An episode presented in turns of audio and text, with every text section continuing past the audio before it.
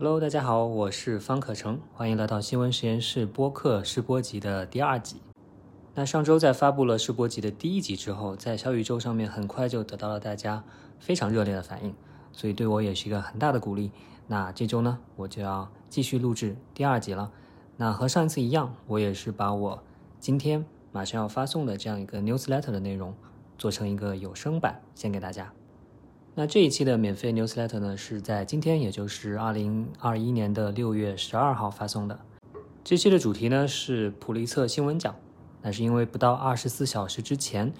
第一百零五届普利策新闻奖在美国发布了。这一次的新闻奖呢，就是对二零二零年的报道中间选出一些优胜者。其实通常普利策奖都是四月份的首发，那今年呢推迟了两个月了，就是因为受到疫情的影响咯。啊，这次有十八个评委。他们坚持说啊，要在线下见面开会讨论，不要通过网上的形式开会。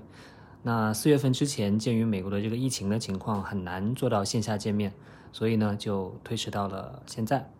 如果你是新闻实验室的长期的粉丝的话，你可能知道，其实从几年前开始，我就会在每次的普利策新闻奖发布之后做一番快评，至少呢，二零一八年、二零一九年、二零二零年，我都做过评价。那如果大家想看我之前是怎么点评的话呢，可以在 newsletter 里面找到链接。那 newsletter 的链接呢，我会放到 show note 里面。好，那我们就来聊一聊2021年刚刚发布的这一次普利策新闻奖吧。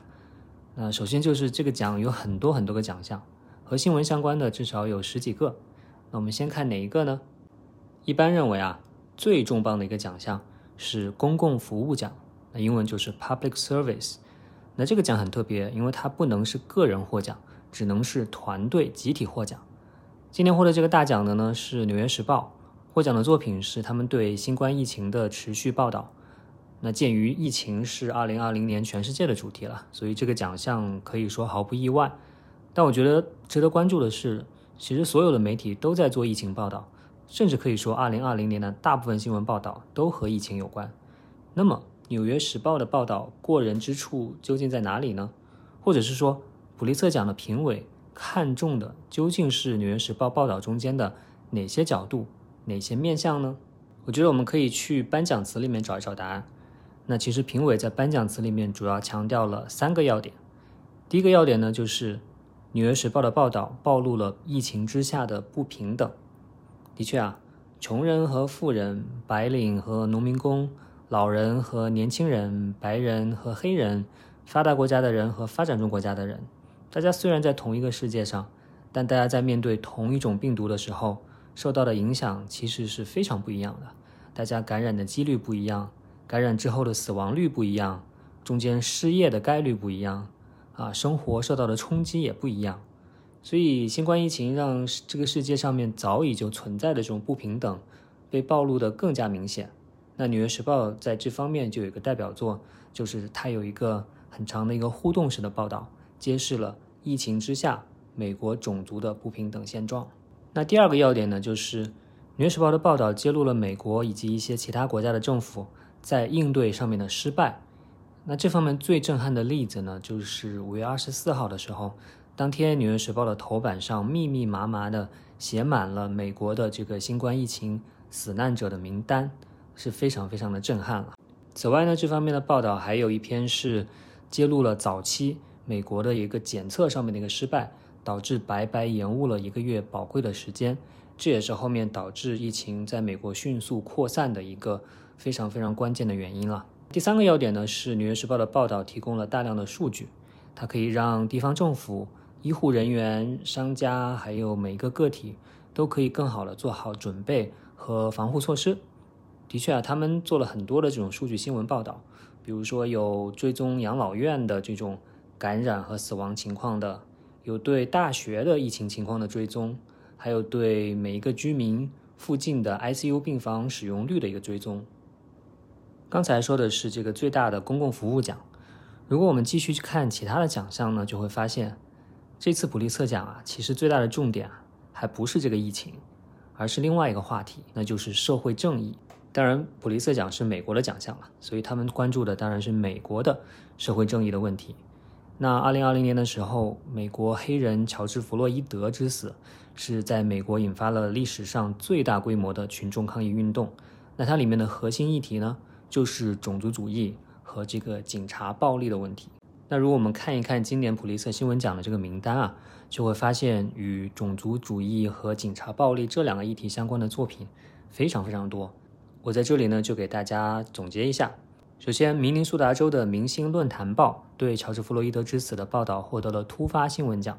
那实际上，这个弗洛伊德之死的这个事件就发生在明尼苏达，所以说呢，这家当地媒体可以说是不辱使命了。乔治·弗洛伊德死后啊，在美国引发了很多的抗议活动。美联社的摄影记者对这个抗议活动的报道获得了突发新闻摄影奖。那这组摄影记者里面呢，其实还包括一个从业三十年的华裔新闻摄影记者。他的中文名叫做赵汉荣，啊，接下来路透社的记者呢，通过分析美国联邦法院的判决，解释了为什么警察在过度使用暴力之后，往往可以被免于起诉。那这组报道呢，获得了解释性报道奖。由非盈利媒体 The Marshall Project 和其他多家团队合作的一个对警犬暴力的调查，获得了国内报道奖。然后，一家跑步专业杂志 Runner's World。详细报道了一名手无寸铁的二十五岁黑人男性在家附近跑步的时候，因为被两名白人男子怀疑是小偷，进而被他们枪杀。那这篇报道呢，获得了特稿写作奖。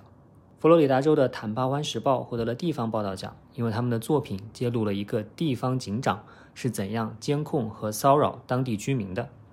洛杉矶时报呢，关于警察、监狱等刑事司法制度的一系列的社论，获得了社论写作奖。弗吉尼亚州的《李士满时报》呢获得了评论奖。那李士满这个地方啊，是美国内战时期里面主张维护奴隶制的这种南方邦联的首都，所以呢，城市里面有很多这种邦联时期的人物雕像。去年很多这种雕像被人们推倒，因为他们象征着白人至上主义。那这篇获奖的作品呢，就是评论这样一个事件。《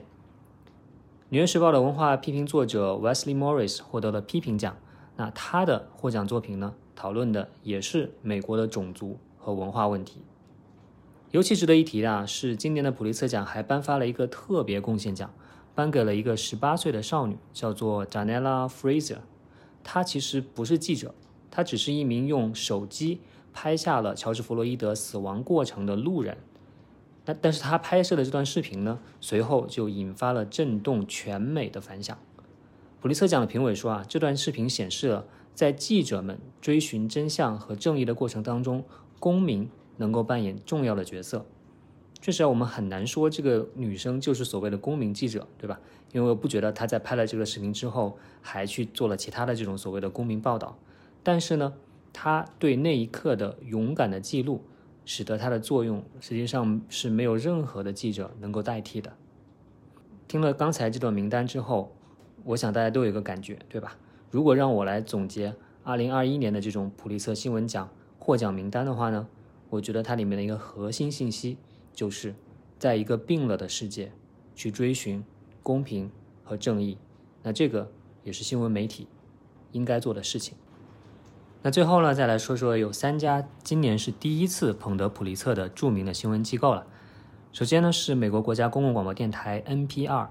他们获奖的是播客节目 No Compromise。这个叙事型的播客系列一共有七集，它讲述了美国的一个右翼拥枪团体，拥枪团体就是拥护这种持枪权的这个团体，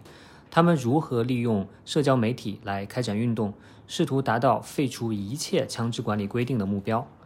我们知道 NPR 出品了非常多优质的播客，如果你是一个重度的播客用户，特别是如果你听英文播客的话，你对 NPR 这个名字一定不会感到陌生。那为什么 NPR 到了今年才第一次获得这个普利策奖呢？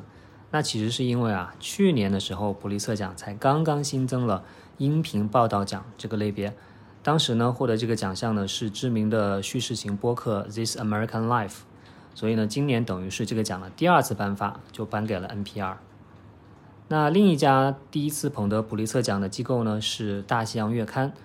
他们的科学记者 Ed Yong 凭借一系列对新冠疫情的科学报道，获得了解释性报道奖。这个结果呢，其实一点都不意外了，因为去年的话，他的这些报道在美国乃至全世界都获得了广泛的赞誉。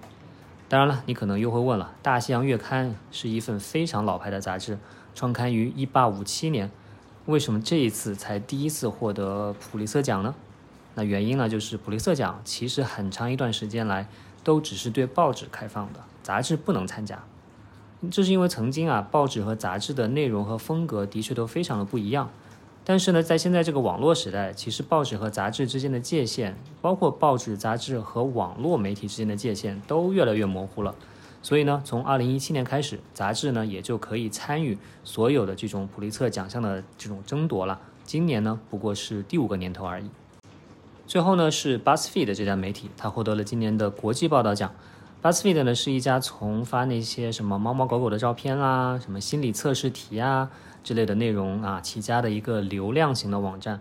但是呢，从十年前，也就是二零一一年开始，他们成立了一个叫做 BuzzFeed News 的一个做严肃新闻报道的部门，并且呢邀请了大牌记者加盟。十年之后的今天呢，终于是第一次捧得了普利策奖。好了，那上面就是我对这次普利策奖的一个快评吧。那接下来呢，我计划在新闻实验室会员专属的这个会员通讯里面，再去详细的介绍一些其中的作品啊，比如说 Ed Young 的这种精彩的科学报道到底是怎么做的，再比如说那个获得特别贡献奖的十八岁女孩又有着怎么样的故事呢？如果你有兴趣去阅读更多的话，记得加入新闻实验室的会员计划，同样我也会在 Show Note 里面给出加入会员计划的链接。那我在录制这期试播播客的时候，外面下起了大雨啊！我不知道大家现在是不是能听到雨点打在窗户上面的声音啊？不管怎么样，我就不管这个噪音了，继续录下去。最后我想说的是，在这一期的免费的 newsletter 里面呢，我还推荐了两篇文章。一篇文章呢是中青报的冰点周刊做的一篇叫做《塑料布挡住了高铁》的报道。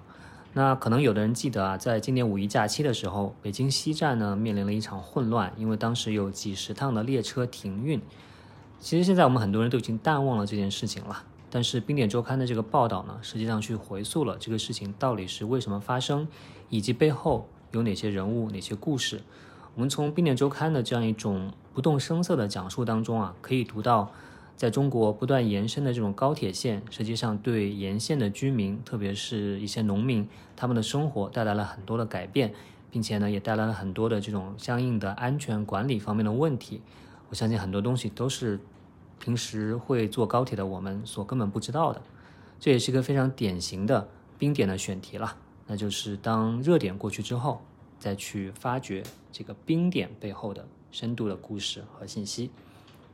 那另外一篇呢，我推荐的是一篇英文的文章，是《大象月刊》的一篇文章。我觉得它很有意思啊，因为它揭示了美国社会的一个分裂。他说，现在实际上我们有四个美国。那这四个美国呢，分别是：第一叫自由美国，它是一些强调个人自由、反对政府干预的人；那第二个叫做聪明美国，它是那些高教育水平、高收入水平，但是呢，却从来不喜欢跟其他阶层来往的人；第三个呢是叫做真实美国。它是一些白人基督教的民族主义者，很多呢可能是川普的支持者。第四个呢是叫做公正美国，那这个更多的是一些年轻人。现在美国的年轻人有非常多关心社会公平问题以及身份政治问题，这样一个分类，我觉得也是听上去是非常有道理。它也揭示了如今的美国的一个社会现实。最后呢，我还在 newsletter 里面去推荐了一套表情包，这实际上是我发起的放晴公园项目出品的一套表情包。那这套表情包呢，不光是非常的可爱啊，而且背后是有一套理念的。这个理念呢，就是非暴力沟通、信任、倾听和关爱，尤其呢是对少数弱势群体的关爱。那我们希望这套表情包呢，可以促进更好的人际交流，给你的聊天也带来一点阳光。所以呢，如果你想阅读刚才我推荐的这两篇文章，或者是想安装这个表情包的话呢，都可以在 Show Note 里面点击进入这期的免费 Newsletter 的内容，这样呢，你就可以在里面找到相应的链接啦。非常开心可以继续通过声音的方式和大家交流，也欢迎大家多多反馈你的意见。当然了，如果你还没有订阅我的 Newsletter，不管是免费的还是付费的会员 Newsletter，我都鼓励你来订阅加入。好，那新闻实验室播客试播集的第二集到这里就结束了，我们下周再见吧，拜拜。